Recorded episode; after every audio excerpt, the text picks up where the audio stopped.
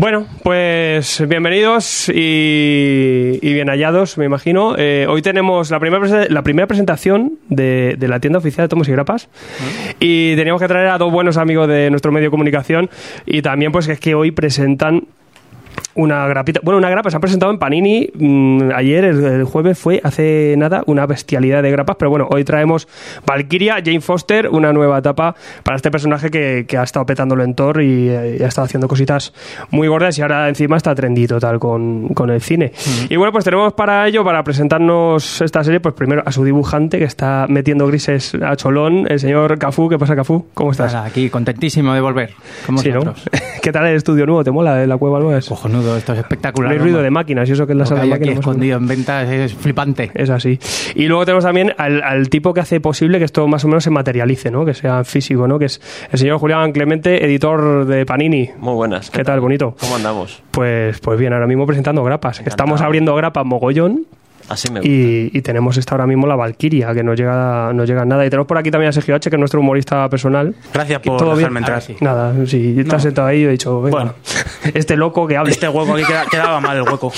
Muy bien. Pues nada, tenemos Valkyria que se acaba de presentar y lo primero es que tenemos allí Sonaron que ha estado enfrente de la tapa de, de Thor, pues ya mogollón, ¿eh? Desde Marvel Now.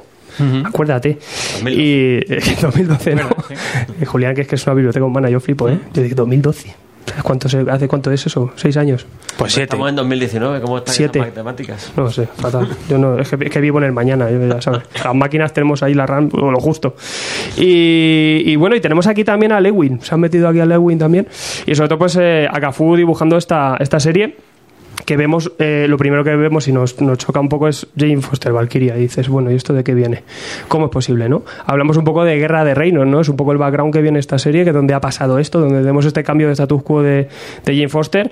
Y, y Julián, tú que, que- estás a tope con, con toda la continuidad de Marvel, ¿qué, qué ocurre más o menos que se pueda contar en, en en Guerra de Reinos para que veamos esto? Bueno, el 4 ya lo deberíais haber leído y es ahí cuando, eh, digamos que durante la saga Jane Foster ha vuelto a recuperar el papel de, de Toro eh, y hay una gran batalla de todos los Thor contra, contra Malekith y al final de todo eso cada Thor se va por su lado. Yo creo que no querían hacer esto que han hecho muchas veces, de, incluso ahora, de tener un Peter Parker y un Miles Morales y que los dos sean Spider-Man, querían que estuviera diferenciado. Habían matado a Brunilda, no sé si en el primero, en el, se- en el segundo, en el tercer número. Spoiler.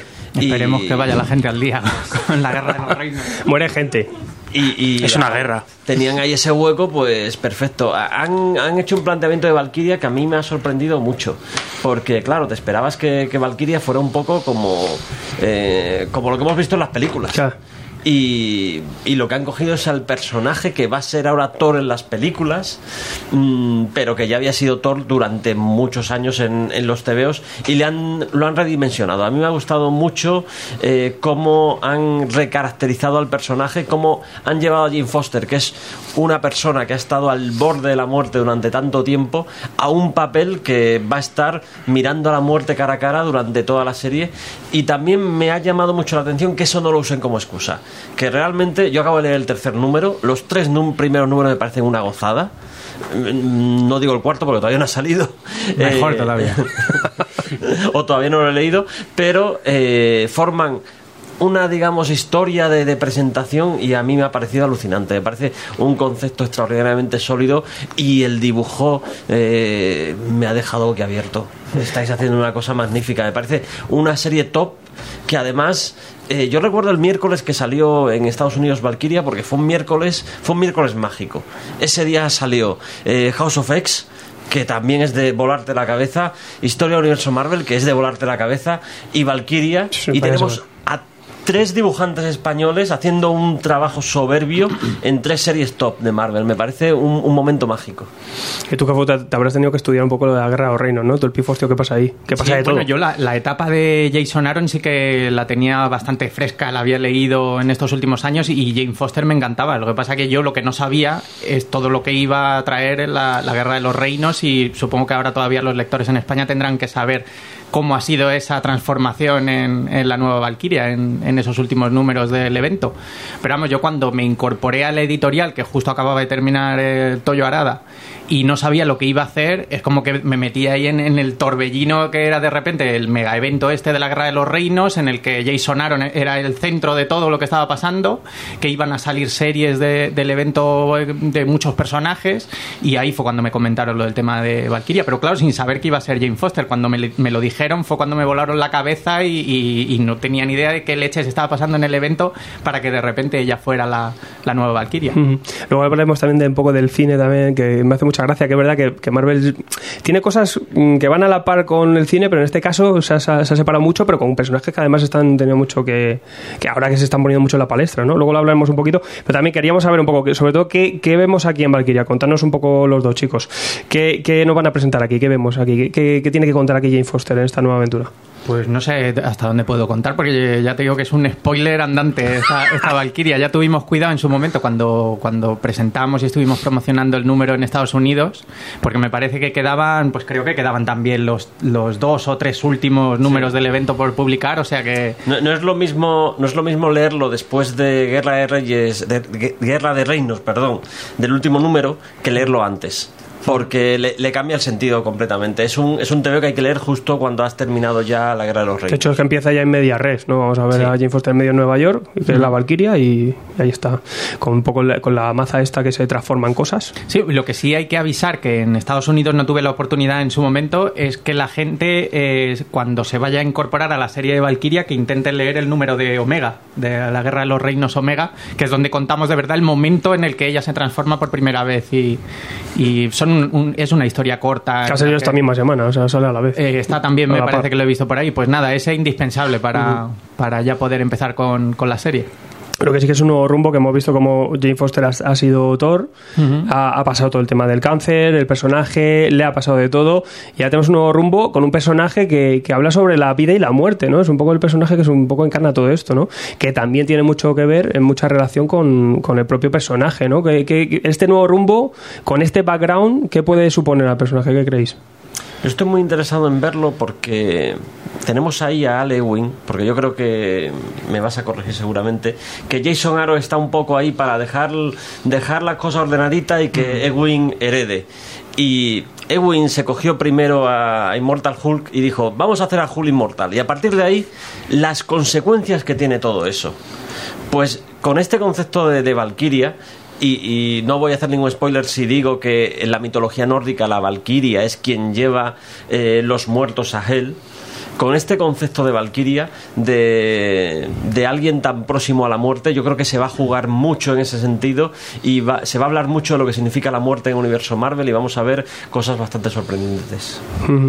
Y luego que lo que comentabas tú, que es un personaje que está muy, muy eh, relacionado con el tema de la muerte, ha perdido a gente muy querida para ella, eh, ha estado muy cerca de la muerte con todo el tema del tratamiento del cáncer, así que yo creo que es algo que ya se, se está explotando en estos primeros números y yo creo que, que da para mucho en la serie.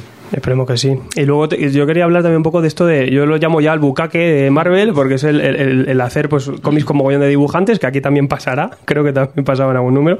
En y, 3, justo. y ahora también los guiones Frankie, los guiones Frankenstein, ¿no? Como mogollón de, de, guionistas que se ponen un poco así, pues por ejemplo hace poquito, ¿no? Que era los caminos sin camino de como era Vengadores sin camino de vuelta, ¿no?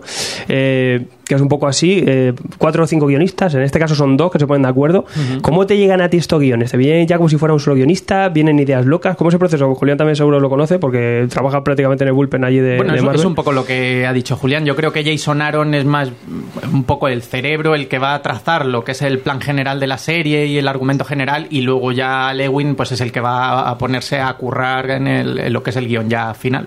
Y, uh -huh. y, de hecho yo diría que el estilo de la serie está bastante...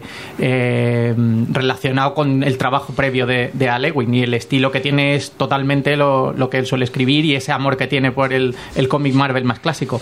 Y este tipo de guiones, Julián, así en plan cadena de montaje, ¿cómo, ¿qué crees que suponen un poco? ¿O tú qué notas al leerlos? Yo no creo que sea una, una cadena de montaje. Yo creo que, que, así aquí sencillamente estamos, estamos viendo cómo se cede un poco el testigo. ¿no? Eh, Jason Aaron ha sido quien ha tenido a la, al, personaje de, de, Jane Foster durante todos estos años y yo creo que es simplemente eh, marcar un poco la pauta de así va a ser las líneas generales de, de la serie a partir de ahora y Alewin, tú tienes esto en tus manos y a mí no me sorprendería, eh, quizá Cafu nos lo pueda contar en detalle o quizá no, que a partir de un determinado momento Ewing vuele en solitario. Bueno, eh, yo también es verdad que cuando entré en la serie eh, no tenía mucha idea de quién era Ewing, o sea que me tocó hacer los deberes bastante en serio en, ese momento y, a Aaron le conocía de sobra, claro, había leído muchas cosas suyas. Entonces, eh, según iban pasando los números, iba hablando, he tenido más trato con Ewing en estos meses y según iba hablando con él, es eso, que me he dado cuenta de que él al final era el que de verdad ponía el músculo y, los diálogos, todo el que trazaba todo lo que es el guion final que recibía yo. Y, la verdad es que me he enamorado del, estilo de este guionista. Yo por mí estaría trabajando con él todo lo que hiciera falta porque además mm, siempre comento que Spider-Man es de mis personajes favoritos y yo creo que el tono de la serie tiene mucho que ver con, el Spider-Man este de, los primeros años en los que vemos cómo el personaje se va acostumbrando a sus nuevos poderes y, vemos eh, al mismo tiempo que ellos cómo van descubriendo todo ese nuevo mundo que, se cuenta. En Valiant hemos estado viendo haciendo eh, pues, de todo, has pasado por todos lados. Eh, echando grises por todas las series. Mm. Y has trabajado mucho con, con McKean, sobre todo, ¿no? Has estado ahí mano a mano. Y, ahora pegas el salto un poco a Marvel. ¿Cómo ha sido un poco? ¿Lo, notas mucho? ¿Te cambia mucho la vida? ¿La dinámica también de esta serie está siendo otra? ¿Salen menos de casa? Salgo bastante menos y ya era difícil, pero este, este año ha sido de locura ya. Pues lo noté un montón, sobre todo porque el, último trabajo que hice fue muy especial en, en Valiant, que fue La vida y muerte de Toyo Arada, que lo, comento tres o cuatro veces al día por obligación. Y, es uno de los trabajos que más he disfrutado porque a mí me encanta el trabajo de, Joshua Dysart. Porque suele ser guiones bastante, mm, digamos, más profundos de lo que se suele contar normalmente en el cómic más mainstream de, superhéroes, en el que se tratan temas de, la actualidad, temas de, refugiados, de crisis políticas, de guerras. Se trataban muchos temas que aquí en el cambio a Marvel, la verdad es que ha sido un, cambio brutal, vamos, de tono de, una a otra. Y la preocupación que tenía era esa, a ver si yo iba a ser capaz de, adaptarme a este nuevo cambio. Pero al final eh, hemos leído muchísimo Marvel y DC y, es como que en cuanto subía la serie, ya eh, desde el primer momento estaba totalmente acostumbrado a este, a este nuevo tono y lo que os comento que incluso me, ha terminado enamorando también el, el estilo de Alewin y de, y de Jason Aaron es muy gracioso porque estaba repasando y yo me di cuenta que era Ewing enseguida porque los personajes que son esta especie de Teletubbies eh, Iron Man, estos personajes se los sacó Ewing en, sacó hace nada, ¿no? Hace, dos añitos. Hace tiempo, pero que vamos, que son suyos y solo a él se le ocurriría recuperarlos, no... Ah, pero son, unos postureros de postureros de Instagram, ¿no? Eh, van buscando suscriptores. Ahí está, pero una cosa, esto es una brutalidad, es decir, estás haciendo eh, dibujo entintados, si podemos llamarlo así, cuando estamos hablando de, dibujo digital, y grises. Y gristado. Hmm. Pues ahí está la. Y grises. Yo recuerdo ahí está mi condena. Recuerdo una entrevista tuya hace dos años en la que estás explicando. Bueno, estoy. Creo que estoy dominando los grises. Yo creo que ahora lo tienes completamente dominado. Ah, bueno, ahora me dominan ellos a mí. esto es una adicción ya. Además que estoy intentando darle un pequeño giro ahora para el segundo arco, que estoy empezándolo justo ayer me puse con el segundo arco de Valkyria. Y me gustaría hacer un pequeño cambio y es que me estoy dando cuenta de que los grises marcan totalmente el estilo. Aunque, aunque parezca que cuando el colorista hace su trabajo desaparecen, pero la verdad es que se nota mucho en tema de texturas, eh, lo que es el aspecto general queda más orgánico, yo creo, cuando... ¿Cómo coordináis? Porque eh, el hecho de dar grises al final es eh, ser un poco director de fotografía, porque estás iluminando la... ¿Cómo coordinas eso con el, con el colorista? Pues en el caso de mis últimos coloristas en Valiant, con el que más he trabajado es con Andrew Dalhouse. Con él la verdad es que era prácticamente conversaciones diarias hasta que llegamos a, a, un punto y a un estilo en el que los dos encajábamos perfectamente. Y con, Jesús Aburtov, que es el que me colorea aquí en Valkyria, pues ha sido puro milagro. Porque la verdad es que eh, tampoco le tenía muy fichado dentro de la editorial, no sabía bien el tipo de, de trabajos que hacía o el estilo que tenía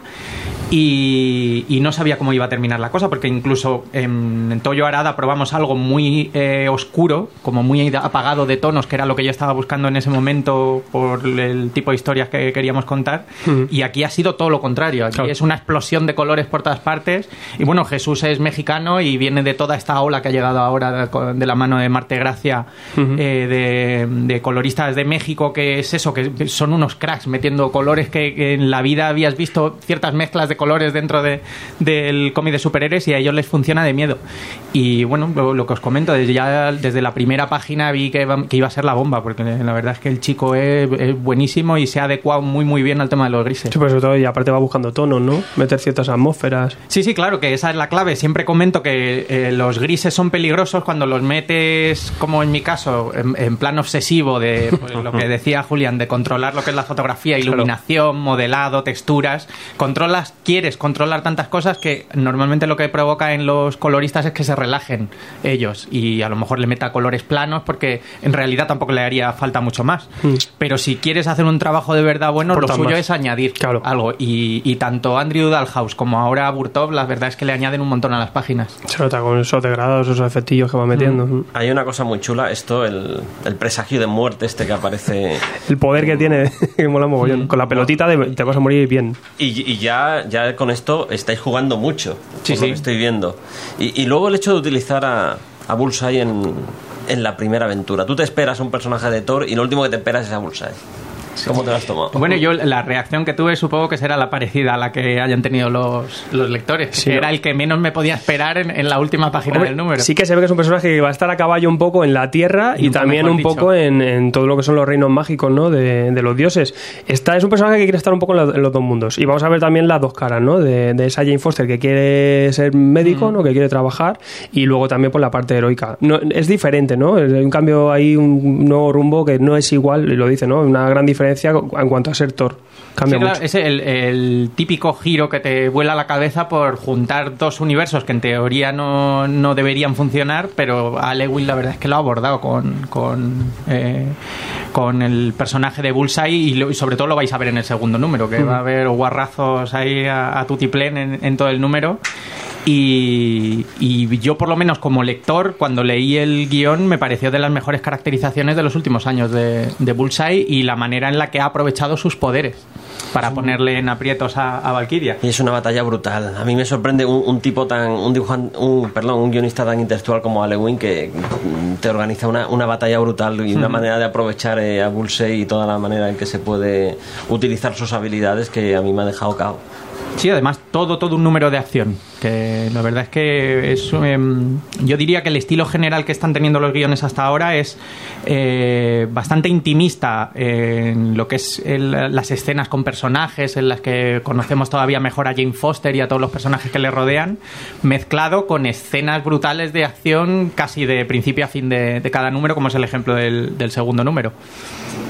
Yo también te quería decir un poco, el, el- ¿tú crees que esto durará X tiempo? ¿Que esto es un rumbo que se puede que puede ser un poco más estable para el personaje? ¿O que esto es una etapa? Bueno, yo la, la idea que tenía cuando, cuando me incorporé a la serie es que iba a ser miniserie. Creía que en, lo- pues eso, en los cinco o seis primeros números íbamos a, a- a cerrar la historia. Pero ya no sé si ha sido porque ha tenido cierto éxito la, la serie en estos primeros números o porque la gente pues tiene muchas ganas de Jane Foster o por lo del tema del cine, por lo que sea pero al final es, eh, serie regular, o sea que eh, estaremos el tiempo que haga falta con, con ella y que me dejen a mí también en la serie. ¿Cómo te estás organizando? Porque mm, yo te recuerdo que hace poco eh, comentabas que en un momento dado te habías planteado qué querías ser, si el dibujante que entregaba todos los meses o el dibujante que deja un TVO perfecto cada X tiempo. Y has, has elegido un poco estar entre medias, pero esto es una brutalidad, no se puede hacer mensualmente. Ya en el número 3 han hecho un truco para que estés, pero en un El momento bucaque, el bucaque. estés y no se note demasiado. Bueno, lo, del número 3, la verdad es que la explicación que tiene, que, que no lo he podido decir en Estados Unidos, lo digo aquí, Bien. es por el tema de Omega. La historia aquella cortita de Omega que la tuvimos que hacer Claro. eh, eh, ya ha acabado el primer número, pues lo- me encargué yo de ella porque además era importantísimo contar en esas páginas el- lo que era el origen auténtico de la, de la nueva Valkyria. Entonces entonces, para recuperar ese tiempo, tuvimos que, que recurrir a lo del tema de los dibujantes del tercer número, pero que era el momento, yo creo, idóneo, porque la verdad es que lo han encajado, encajado perfecto en todos esos viajes psicodélicos que, que pasan durante el número 3. Pero tú ahora estás entregando esto a los veintipocos días o como... No, no, que va, yo estoy en seis semanas. Claro, seis número. semanas, tú que siempre me has dicho mes y medio más o menos. Sí, sí. ¿Se está coordinando un poco para tenerlo tú con antelación o cómo es un poco el tema? Sí, teníamos bastante margen cuando yo empecé la serie y ahora en el número 6 y 7 eh, se han, eh, han fichado a Pera Pérez para hacer un par de fillings y ahora yo ya me incorporo en el número 8 otra vez para, para el siguiente arco. Pero vamos, es la única manera de, de hacerlo hoy en día en los cómics porque es lo que comentaba Julián antes, que siempre se busca ese equilibrio entre la calidad que se exige hoy a los dibujantes, Claro. porque claro, estamos compitiendo con cine, con videojuegos y, y con millones de cosas que, que nos lo ponen difícil para que hoy en día podamos hacer un trabajo que llame de verdad la atención a la gente. Pero hay que intentar equilibrar eso con el ritmo de producción americano que es brutal. Entonces Claro. al final tenemos que buscar trucos por aquí y por allá para intentar no, no fallar de esa Se publicación. ha salido de. Madro que la, que la, que la serie sea, al final sea se- abierta, se ha salido un poco de los planes y eso, pues normal. También, pues tendrá que entrar alguien más a apoyarte ahí un poco. ¿no? Sí, sí, pero bueno, mientras la gente pues le vaya gustando, yo creo que la, la serie se apoya muchísimo en el tema del guion y, y para mí Jane Foster puede mantener una serie solo por ella, ya es motivo para, para comprar una, una serie y más si están metidos guionistas del peso de estos dos.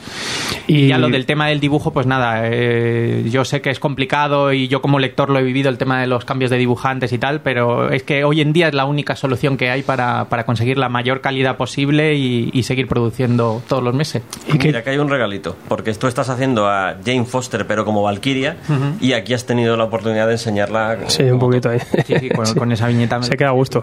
Se queda a gusto, el bicho. ¿Qué creéis que, Julia, tú qué crees que tiene Jane Foster que está funcionando también en, en los cómics, también como, como heroína? Es un personaje que es. eh, mm, sabe luchar contra la adversidad, que eh, con eso empatizamos mucho. Cuando.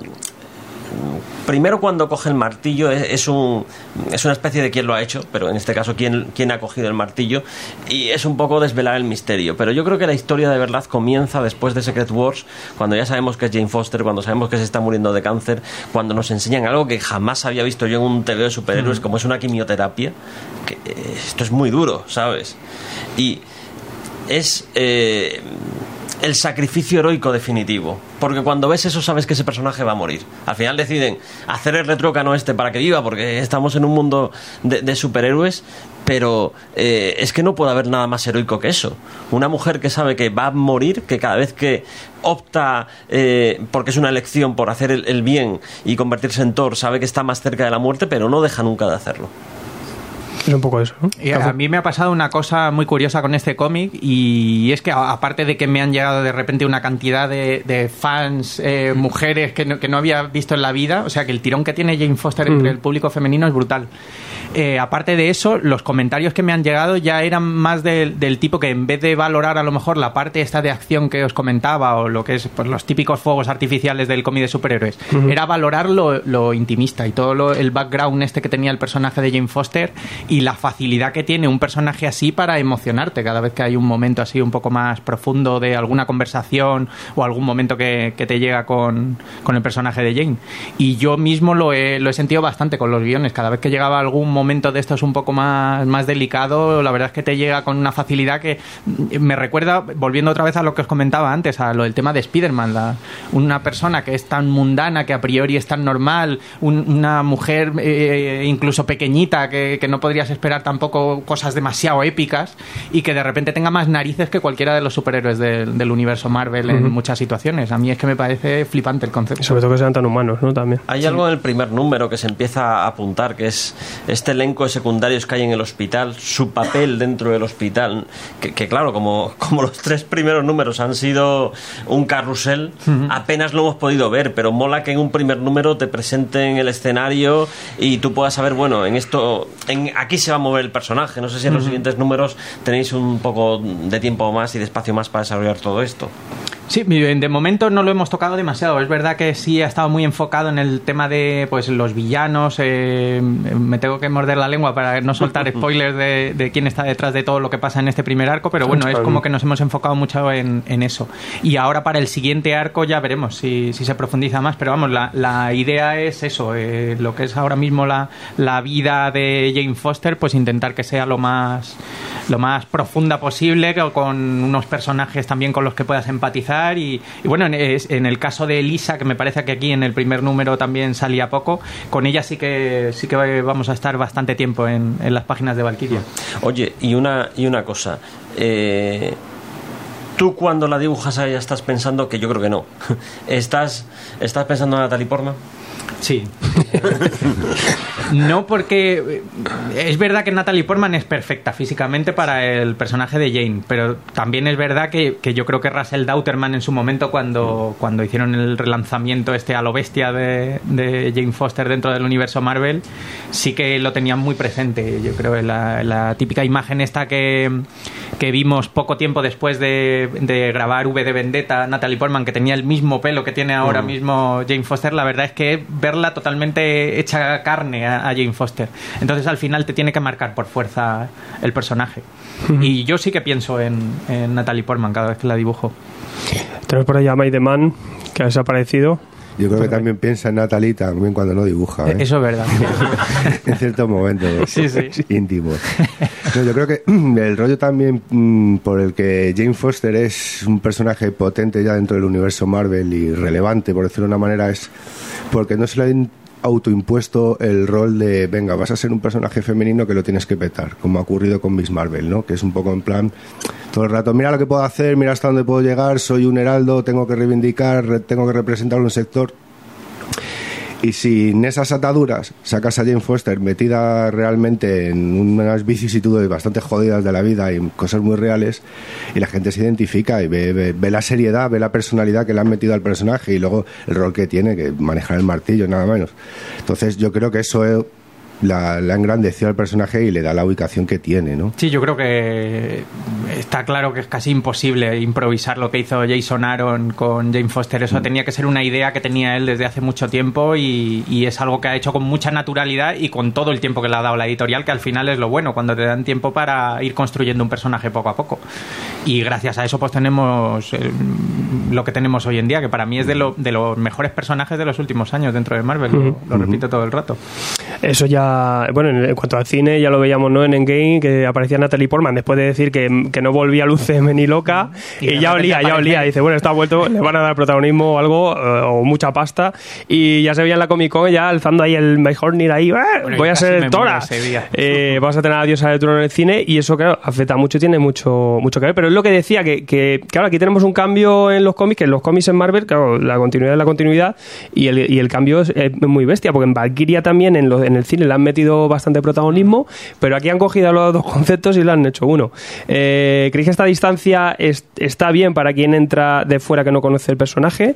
¿O, o- puede afectar de alguna manera? ¿O, o- está bien porque al menos nos aleja un poco de lo que vemos ya en el cine, que es demasiado mainstream? Bueno, yo lo que espero es que la gente, por lo menos, si, si se sube al carro ahora a los cómics Marvel y porque tengan justo interés en lo que es el universo de Thor o en Valkyria en concreto, lo que espero es que por lo menos se lean la, la Guerra de los Reinos antes de, de empezar con esta serie, porque si no, es que no, no van a entender nada, vamos, como me pasó a mí en su momento cuando me contaron todo lo que había pasado. Y, eh, pero vamos, yo creo que, que sí es fácil ponerse al día con, con todo esto que ha pasado. Lo que sí recomiendo sí o sí es que empiecen con el evento. Ujú, Claro. También la etapa de Jane Foster en Thor sale dentro de poquito, ¿no? En Marvel Now Deluxe. Todavía le queda un poquito. Un poquito, unos meses. Tenemos, bueno, ahora, ahora ha salido el tomo El donde, dos. donde todo resulta que es indigno y, y el siguiente pues ya es Jane. O sea, que, que ahora dentro de poquito, que eso está bien también para quien luego quiera picarse más adelante y meterse también en esa etapa, ¿no? Bueno, y se me ha olvidado comentar también en otro de los cambios bestias que, que experimenté cuando me pasé a Marvel es como que llevaba muchos años en Valiant, que es una editorial más pequeña, más como un poco más de culto, eh, más familiar. A de repente pasar a esto, a lo bestia, y saltar al medio de, en medio del evento de todo lo que estaba pasando y con el personaje de Jane Foster que ha sido polémico, entre comillas, desde el, desde el primer día que salió, eh, y, y arrastra muchos, tanto amantes como detractores del personaje, y la verdad es que fue una locura cuando, cuando llegué a, a esto. De repente todos los comentarios que había en internet, el día que lanzamos el número también se armó la Marimorena, luego con el, el anuncio de lo de la película y Natalie Portman. Sí. Es como que de repente me, me he subido al carro de la mainstream otra vez, pero en, en tiempo récord, a, a llevarme guantazos, a, a elogios de todo al mismo tiempo, que yo hacía años, vamos, que no Nadie sabía te lo que era decía esto. nada en Valiant. En Valiant Luego un montón de gente preguntándome que, que por qué esta Valkyria no es como la de las películas. Es que, lo es que claro, tú imagínate la gente que se ha vuelto loca. Dice, pero ¿cómo con Tora? Tora? Y porque ya la gente dice, a ver, vamos a ver que están los cómics, chaval, que Ya ya, ya años de esto. Y ahora, de repente, claro, tú imagínate que toda esa gente loquísima, ahora de repente ves esto, Valkyria, ya les tiene que, estoy tiene que cruzar un cable y vuelven loco. ya. Y dibujar mis cómics y, Sí, sí. y ya está, y centrarme solo en eso, de repente a, a diario dando explicaciones de lo que estaba pensando, Sí, sí. recomendando lecturas para ponerse al día con esto, eh, aguantando haters también, que hacía años que no sabía lo que era un hater. Tío, ¿qué es? ¿Cómo, ¿Cómo llegas? Porque un día llama... No me gusta tu gris, eh. que lo quiero No, el, tema, color. el tema de los grises todavía ¿Por qué no, no coloreas? Falta un tollo Wilmos aquí. Y, Pero ¿y echarme a mí. esto? Eh, bueno, eh, más bien fue al contrario. Yo trabajé. a Wilmos. Sí, porque yo trabajé con Wilmos muchos años en, en DC, en, en lo que eran las series de Superman. Y de repente, eh, eh, yo creo que los dos estábamos contentísimos trabajando juntos. Es el, si no es el mejor editor con el que he trabajado nunca, poco le falta.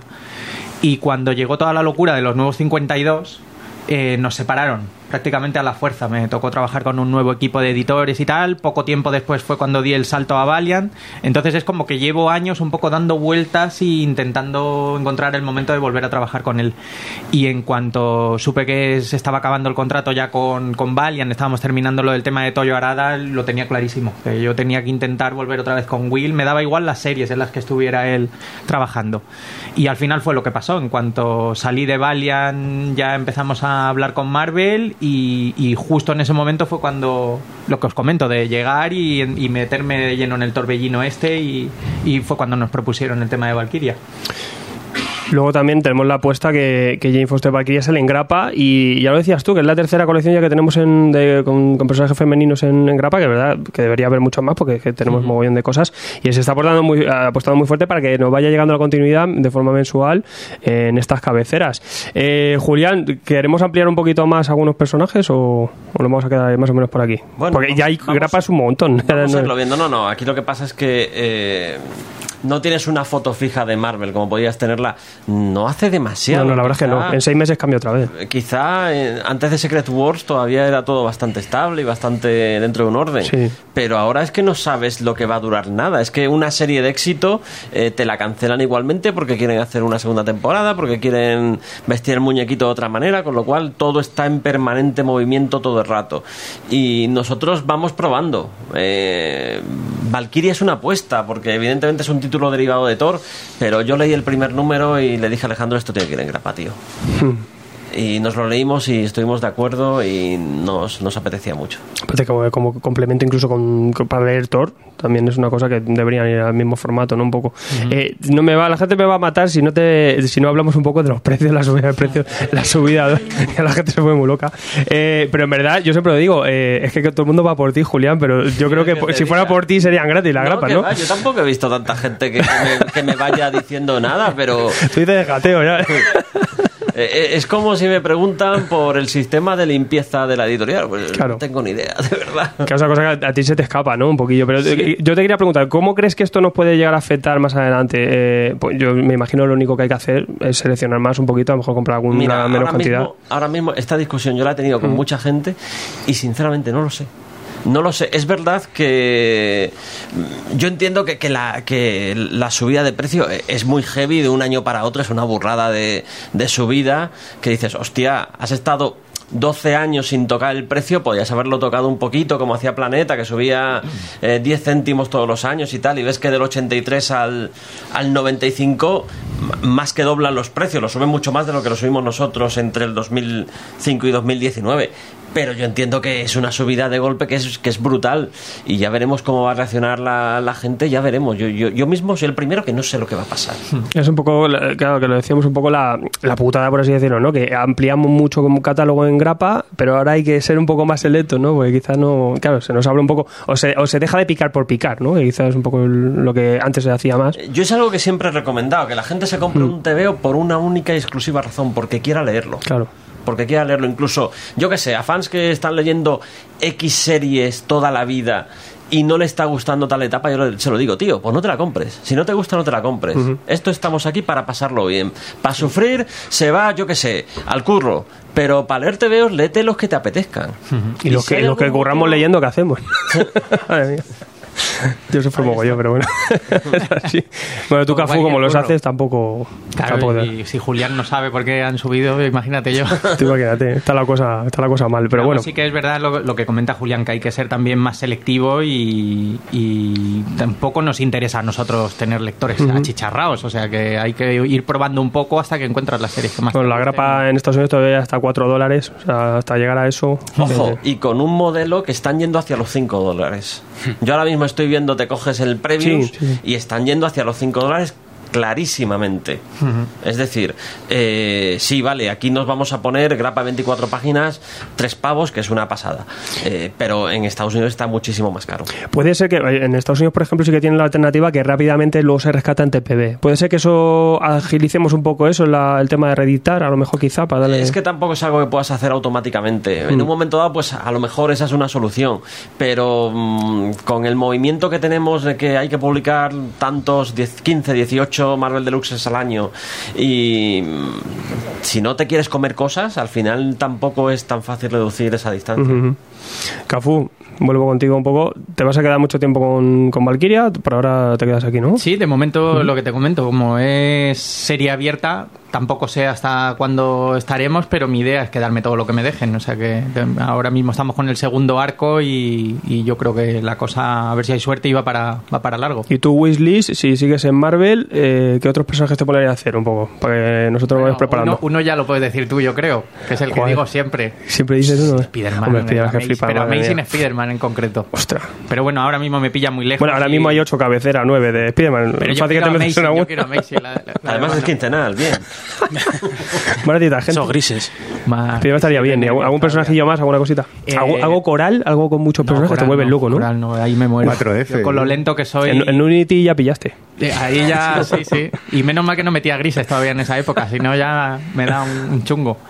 Pero normalmente me gustan más las series de un solo personaje. Cuanto más espacio haya para mm, coreografías más sencillas, más cinematográficas, que no sea el típico cómic abigarrado de personajes por todas partes, la verdad es que los disfruto mucho más. Y, de hecho, cuando llegué a Marvel fue lo que pedí, que me, que me apetecía sobre todo personajes más eh, centrados en lo que es la ciudad, más urbanos eh, y series individuales.